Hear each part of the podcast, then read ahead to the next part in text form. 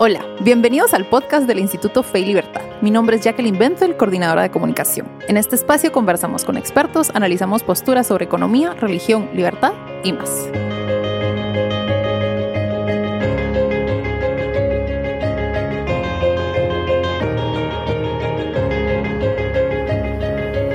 Bienvenidos a un nuevo episodio del podcast del Instituto Fe y Libertad. Hoy me encuentro con Gabriel Salnotti. Él es filósofo, es académico, es el director académico del Instituto Acton en Argentina y es miembro del consejo editorial de la revista Fe y Libertad. Bienvenido, Gabriel. Buenas tardes, este, por lo menos para mí. eh, sí. Un gusto estar con ustedes. Gracias a ti. Y es que recientemente Gabriel publicó un artículo titulado Cuarentena, prisión domiciliaria, permisos, encierro, la ruina total. Terminaremos alguna vez con esta locura, el cual pueden encontrar en el blog del Instituto Fe y Libertad y en el blog de Gabriel, Filosofía para mí. Y es que es este artículo la inspiración de nuestra conversación de esta semana. Entonces, si quieres, empezamos. Por supuesto. Nos gusta empezar definiendo conceptos para que la gente sepa pues más o menos de qué estamos hablando. Entonces, la primera pregunta sería, ¿cómo definirías tu totalitarismo y qué características del mismo ves en, pues, en la actualidad, en los gobiernos actuales? Bien, el, totalitarismo es eh, eh, la supresión lisa y llana de las libertades individuales eh, en nombre de lo que habitualmente se puede llamar una un, motivo superior al valor de las libertades individuales.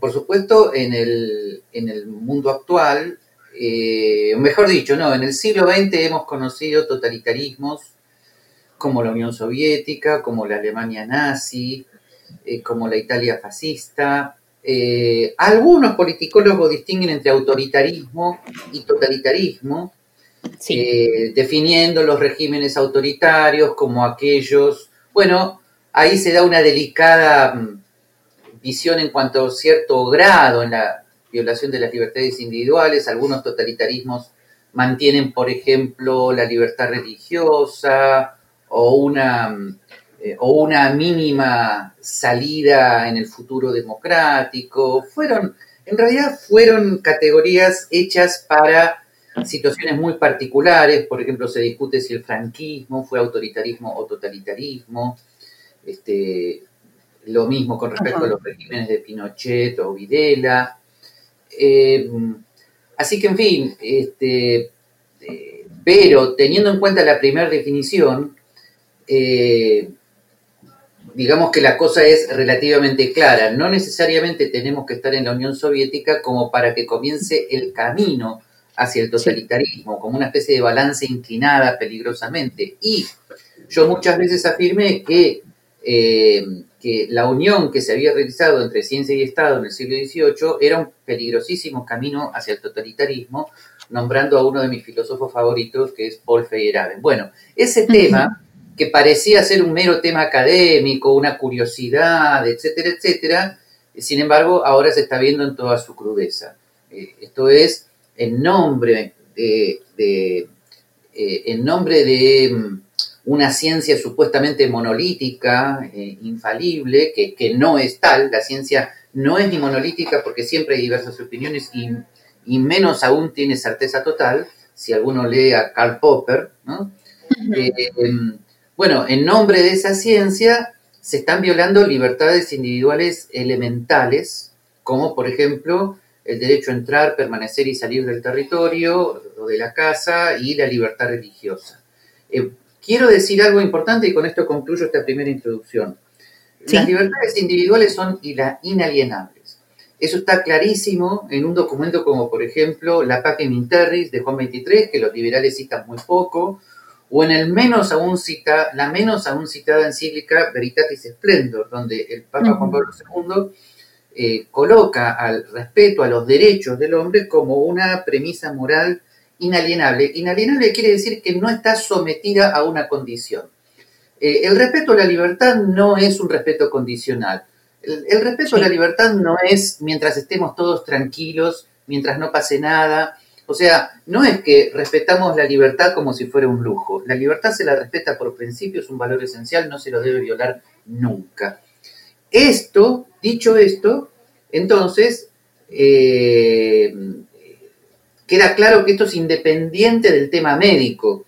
¿eh? O sea, si hay una pandemia o cuán grave es el virus, etcétera, etcétera. Para colmo, hay muchas voces alternativas que están afirmando que el virus no es tan terrible como se lo presenta, y esas voces alternativas, y esto también es totalitarismo, están siendo sistemáticamente silenciadas, con modos directos o indirectos. Entonces, la pregunta es, me parece que estamos ante un totalitarismo casi mundial, y cabe preguntarse por qué. No es necesario ninguna teoría conspirativa para eh, para constatar la realidad de la violación de las libertades individuales a nivel mundial. Así que, bueno, con esto concluyo esta primera fase, ¿no? Esta primera parte.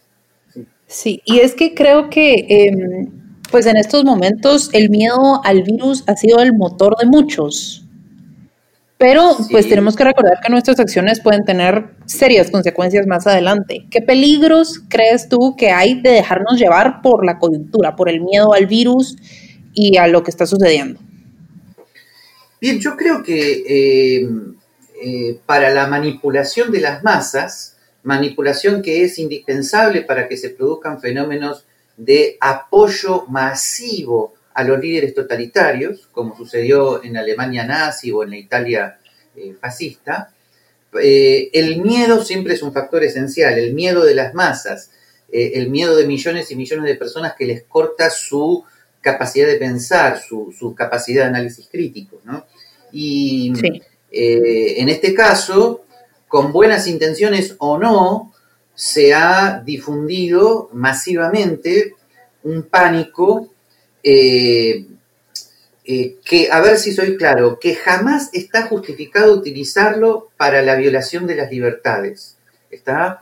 Y menos aún está justificado utilizarlo como un modo eh, plenamente deliberado para la eliminación de las libertades. Ahora, si hay una situación de, si hay una situación de emergencia de salud pública, cualquiera reconocía que determinadas personas explícitamente enfermas podían ser puestas en cuarentena. Eso, eso no era ninguna novedad. Pero el encerramiento, el encerramiento liso y llano, la prisión domiciliaria lisa y llana a la cual se está recurriendo a nivel mundial, eh, eh, ha sido una mm, novedad en cierta medida. Yo creo que es uno de los episodios más eh, terribles o el episodio más terrible de todo, de todo el mundo después de la Segunda Guerra Mundial. Eh, vuelvo a decir, este tipo de arrestos domiciliarios a personas que están sanas no está justificado bajo ningún punto de vista. Por lo demás, digo algo que seguramente muchos oyentes están preguntando. el problema del contagio en la medida en que siempre hubo en Occidente un relativo consenso en cuanto que vivíamos con ciertos bienes públicos, como por ejemplo calles, ¿no? Eh, el problema del contagio era un riesgo ya aceptado, ya se sabía. No es el primer año donde ciertas enfermedades infectocontagiosas de tipo respiratorio se contagian. ¿Está? Eh, por lo tanto, eh, y, tampoco eh, tampoco es excusa decir si este contagio es peor. ¿Por qué? Porque en ese caso estarían justificadas, mejor dicho, se podrían debatir ciertas medidas, como por ejemplo el uso del barbijo, pero de ningún modo la eliminación de la libertad individual en cuanto a entrar, permanecer y salir, trabajar y ejercer toda industria lícita. Eh, ahora, para colmo, se está viendo que la letalidad de este virus es muy baja. O sea, las personas están hablando de casos y no se dan cuenta que los casos no es igual a enfermedad. Eh, yo, por ejemplo, tuve varicela cuando era niño, por lo tanto, dentro de mí mismo en este momento tengo el virus de la varicela, se puede manifestar en cualquier momento como herpes zóster, por lo tanto, soy un caso de herpes zóster, pero eso no justifica que se me esté, este, que se me esté encarcelando, independientemente de cuán contagioso pueda ser o no, porque el, sistema inmunológico habitualmente mantiene a raya a un sinfín de sustancias patógenas eh, que no nos afectan precisamente porque el sistema inmunológico funciona. Por lo tanto, eh, eh, esto, esto es lo que está explicando también que, que ya desde enero y ahora cada vez más hayan surgido opiniones médicas disidentes, y fíjate que tenemos que emplear esta palabra, disidentes con respecto al régimen autoritario, donde los médicos son ahora los principales, eh, eh, los, principales dictadores. Por lo tanto, cuando surgen médicos que tienen voces disidentes con respecto a los nuevos médicos dictadores del mundo, estos médicos disidentes de lo que están hablando es precisamente del sistema inmunológico y de cómo actúa. Pero estas voces están siendo sistemáticamente silenciadas. Ayer mismo, en Washington, un conjunto de médicos, muy humildemente, pero con mucha certeza interior, eh, en las afueras del hospital, salieron a disentir explícitamente con todo lo que se está haciendo, y el video está sistemáticamente siendo censurado y borrado de todas las plataformas habituales de, eh, redes sociales. En ese sentido, eh, en ese sentido, no es necesario ser paranoico para preguntarse, ¿qué está pasando? ¿Qué está sucediendo? Por supuesto. Y, además digo una última cosa, una última cosa antes de que me hagas la próxima pregunta. Eh, eh, fíjate, la unión entre Estado y ciencia, como si hubiera una ciencia infalible, eh, revelada por Dios, como las tablas de Moisés, es una creencia ridícula que conduce al totalitarismo más extremo, porque, a ver, si tú eres paciente, si tú tienes síntomas de dificultad respiratorio, respiratoria, tos, fiebre, vas a un médico y el médico te dice, internese, le voy a poner un respirador, y otro médico te dice, voy a usar la, mm, eh, el, eh, eh, el, hidrato de cloroxina, ¿no? Ah, perdón, ¿cómo era? El... Hidro voy a usar la hidrocloroquina, ¿no? Perdón. Eh, en una sociedad libre, sencillamente estos tratamientos se discuten libremente y tú como paciente tienes derecho a tener una segunda o tercera opinión y decirle, bueno, voy a recurrir a su tratamiento o voy a recurrir al otro. Entonces, en una sociedad libre, no tiene sentido que se imponga por la fuerza un u otro tratamiento. Estas discusiones provienen de la suposición de que el Estado tiene el derecho a imponer por la fuerza tratamientos médicos, lo cual es una suposición que hace mucho tiempo estamos sufriendo. Lo que pasa es que recién ahora vemos este, las, las consecuencias trágicas de suponer que el Estado tiene derecho a imponer por la fuerza determinados tratamientos. En una sociedad libre las personas deciden y corren sus propios riesgos. Este, no, si, si esos riesgos los corremos en otras áreas de la existencia, ¿por qué no en esto? Porque, a ver, me parece que estamos en una buena oportunidad para eh, explicar de vuelta qué es la libertad individual. La libertad individual no tiene que ver con la seguridad. La libertad individual tiene que ver con que la vida está en nuestras propias manos. Eh, porque, porque eh, nadie tiene derecho a introducirse en las decisiones más importantes de nuestra existencia, aunque nos podamos equivocar. Por lo tanto, así como tenemos derecho a la libertad religiosa, así como tenemos derecho a la libertad de expresión, pero eso no implica ni que todo lo que se publique es verdadero, ni que todas las religiones sean igualmente buenas, de igual modo tenemos derecho a elegir los tratamientos médicos correspondientes y eso implica el riesgo de equivocarnos. Así que esto que está sucediendo, donde la gente ve con naturalidad que una serie de médicos se erigen en dictadores de un solo tratamiento que se impone por la fuerza y se convierten en delincuentes a todos los demás, esto es una de, las, de los síntomas más visibles del drama que ha significado en Occidente la pérdida de conciencia de lo que es la libertad individual. La libertad individual no es un lujo para tiempos de paz, no es un lujo que se da solamente en cuestiones llamadas seguras. La libertad individual es tomar en nuestras manos nuestra propia existencia. Este, así que, y, esto, esto con respecto a un sinfín de temas similares. Pero te dejo que me hagas la próxima. Totalmente, y qué importante recordarlo.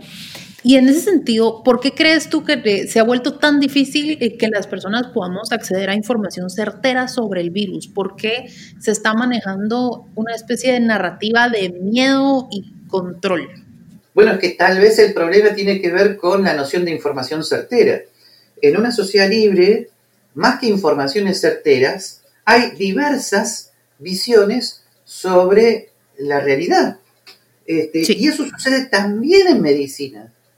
Por lo tanto, en una sociedad libre estaríamos todos buscando las opiniones que nos, parejan, nos parezcan mejores y eligiendo los tratamientos que nos parezcan mejores. Pero no tendríamos una eh, voz privilegiada impuesta por la fuerza. Porque además quiero hacer esta aclaración. Aún en el caso de que tengas certeza de algo, eso no te habilita a imponerlo por la fuerza. Fue justamente este el origen más importante de la libertad religiosa. La libertad religiosa, históricamente, independientemente del debate teórico, nace en Occidente cuando los exiliados europeos, hartos de las guerras de religión, decidieron en Estados Unidos que independientemente de sus certezas religiosas, se iban a decidir a convivir por primera vez en la historia en paz. Bueno, evidentemente falta, falta que eso suceda de vuelta con respecto a estas cuestiones. Entonces, si tienes una persona que considera que tiene absoluta certeza sobre los respiradores y otra tiene absoluta certeza sobre la hidrocloroquina, señor, eh, señores, el modo de resolver el debate es debatirlo libremente y decidir libremente. No es imponerse el uno al otro por la fuerza su alternativa y convertir al otro en delincuente. Ahora, es increíble, Jackie, esto que estoy diciendo es elemental. esto que estoy diciendo es elemental. Yo lo supe desde la primera vez que me puse a leer a Juan Mises, hace más de 40 años. Y hay que comenzar a explicarlo, como si Occidente jamás hubiera tocado lo que es la libertad individual. La, situación es mucho más dramática en Estados Unidos. Nuestros países siempre fueron autoritarios, hay que reconocerlo.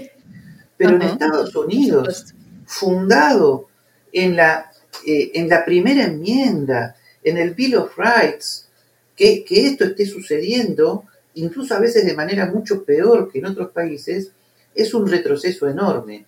Y además la politización del asunto es inevitable. Todos, mirá lo que te estoy diciendo, todos, sin excepción, porque yo estoy siguiendo todos los días la situación norteamericana, todos los alcaldes demócratas, todos los gobernadores demócratas no hacen más que continuar con las medidas de encierro, aumentar las noticias de pánico, exagerar el número de casos, no distinguir entre caso y enfermedad, no distinguen si eh, entre el eh, no, no, se, no, no, están dispuestos a aceptar que hay un debate importante con respecto al diagnóstico. Eh, pero esto es una obvia politización. Eh, ¿Por qué todos? ¿Por qué todos? Evidentemente han encontrado en, en este virus una excusa perfecta para imponer la agenda totalitaria más espantosa. O sea, eliminación de la libertad religiosa, eliminación de la libertad de comercio, eliminación de la libertad de tránsito, ya que eh, en algunas ciudades norteamericanas se vive en este momento peor que en la Unión Soviética, porque en la Unión Soviética, al menos desde los 50 en adelante, te quedaba cierta libertad religiosa, podías moverte dentro de la Unión Soviética en cierta medida, ¿ok? Esto es peor. O sea, eh, realmente eh, no hay esto es de terror, no hay ningún tipo de justificación moral ni utilitaria para esto. Totalmente. Y ahora que hablas tú de libertad religiosa, pues te cuento, en Guatemala el domingo dieron a conocer las últimas disposiciones del gobierno, un plan de reapertura eh, junto con un semáforo, y uno de los aspectos que nos llamó a nosotros eh, la atención es que en estas etapas no se limita, no hay tantas limitaciones para las actividades comerciales y recreativas, pero sí para las actividades religiosas. Bien. Por ejemplo, em, cuéntame, cuéntame. Sí, sí. Ah, perdón. Em, las misas, los servicios religiosos no pueden durar más de 30 minutos. Controlan cuánta gente entra a, pues, a los templos. Eh, y son muchas restricciones que eh, las actividades comerciales no tienen. Es como que si no valoraran la libertad religiosa.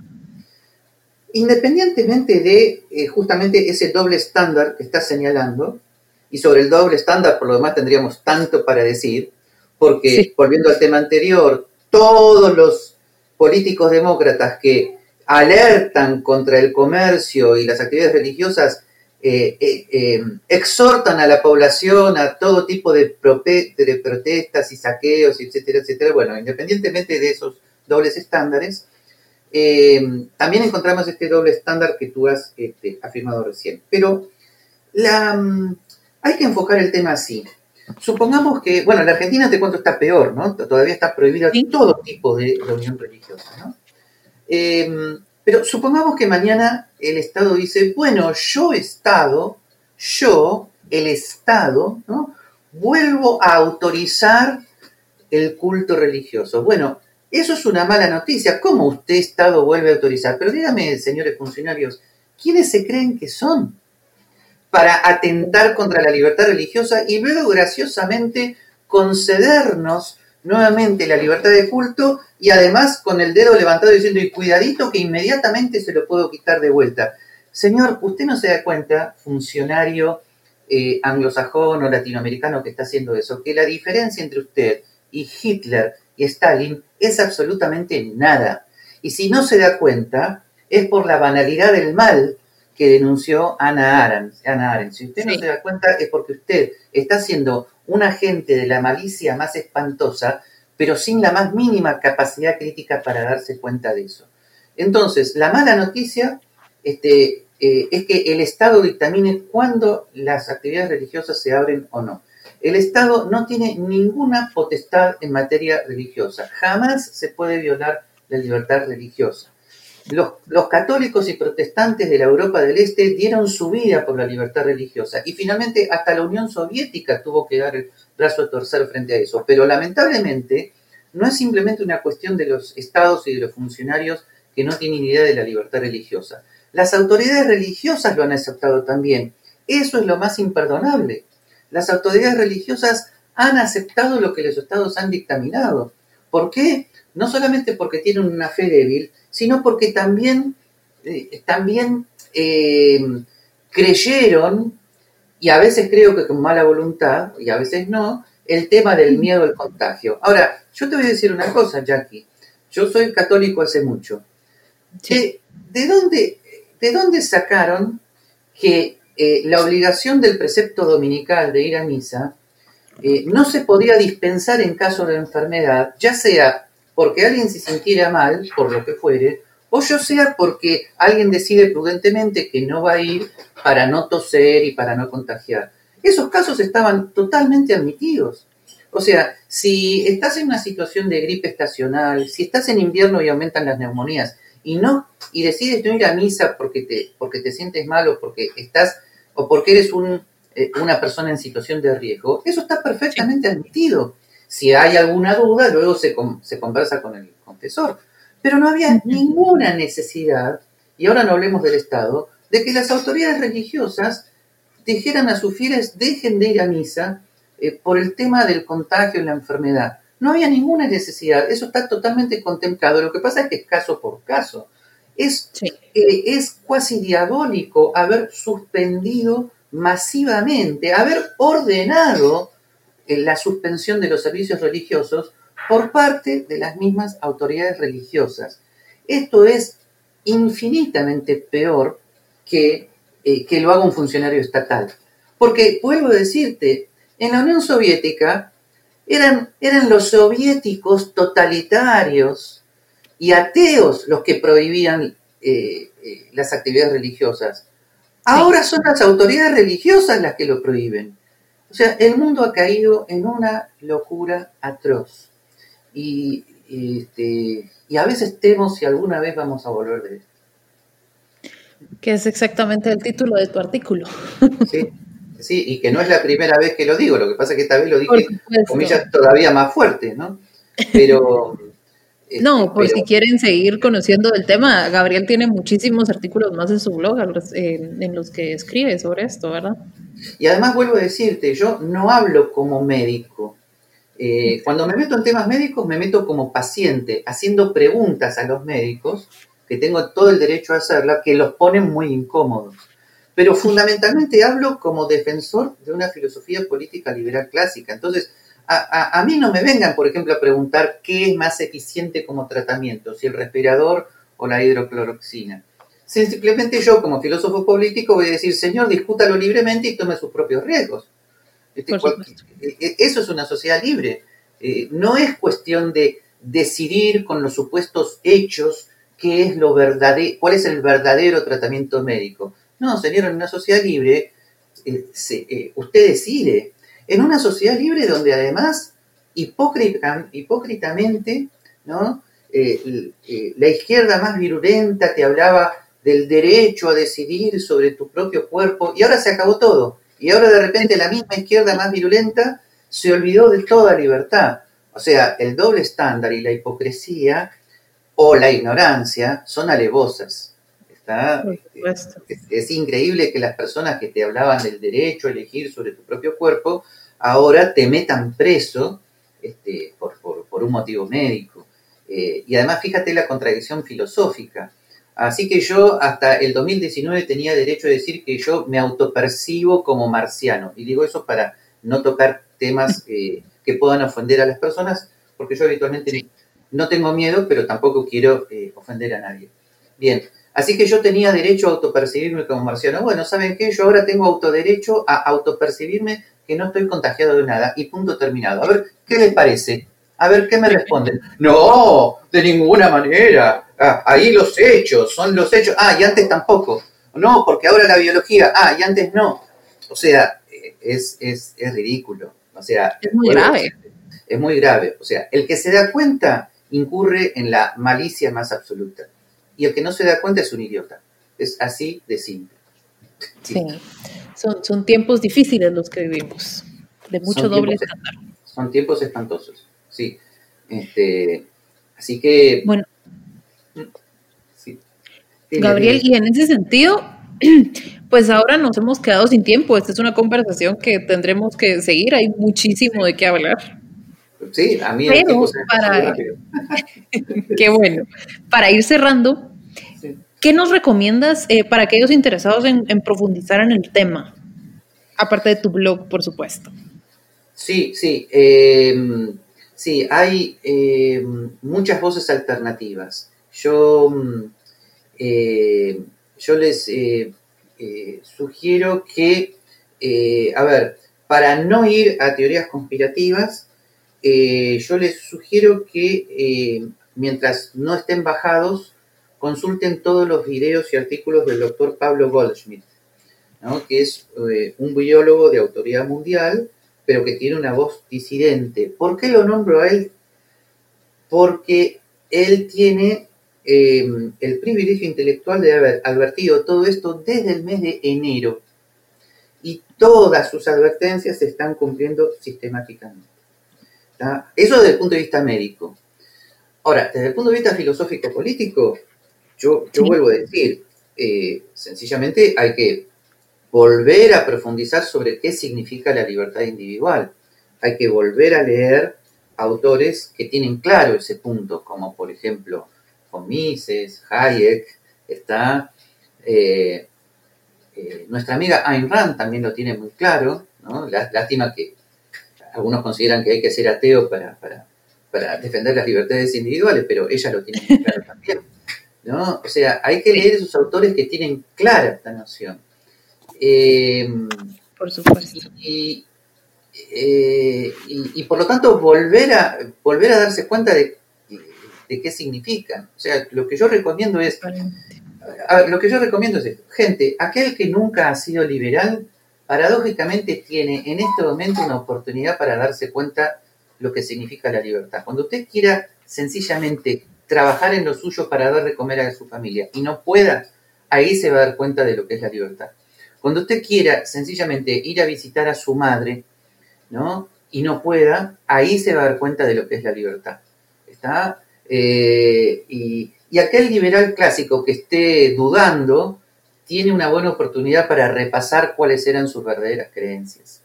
Y aquel creyente que, que paradójicamente cree, fíjate, que un funcionario estatal o religioso le puede quitar su derecho a los sacramentos, también tiene una oportunidad para repasar qué significa verdaderamente la libertad religiosa. Una libertad religiosa por la cual los primeros cristianos daban su vida.